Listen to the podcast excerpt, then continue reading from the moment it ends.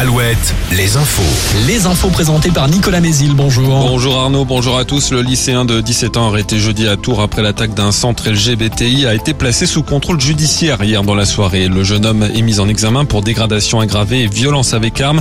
Il s'est dit en désaccord avec euh, le centre qu'il a attaqué avec une bouteille explosive. En Vendée, l'homme arrêté jeudi soir à la Bruffière devrait être présenté aujourd'hui à un juge d'instruction. Il est soupçonné d'avoir tué à l'arme blanche sa compagne avec qui il était en instance de divorce. Selon Ouest France, il pourrait être placé en détention provisoire.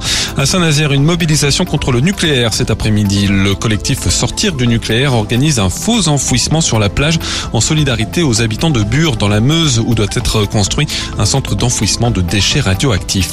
Des riverains de l'aéroport de La Rochelle se mobilisent ce samedi. Une manifestation organisée par l'association contre les pollutions aériennes face aux nuisances générées par le trafic aérien et à l'inaction des élus, disent-ils.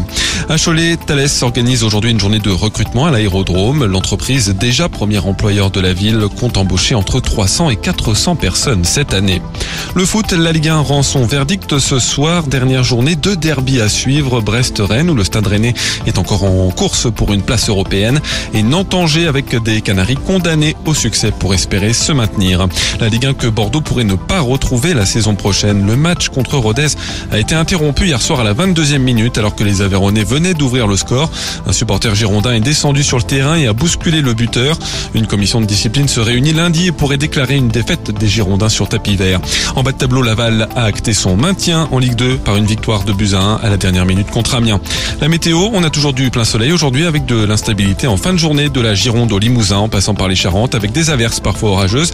Les nuages quittent peu à peu le Nord-Bretagne avec toujours ce vent qui rafraîchit l'atmosphère 17 à 20 degrés cet après-midi. Sinon comptez à 23 à 29 degrés. Vous êtes avec Arnaud jusqu'à midi. Très bonne journée sur Alouette.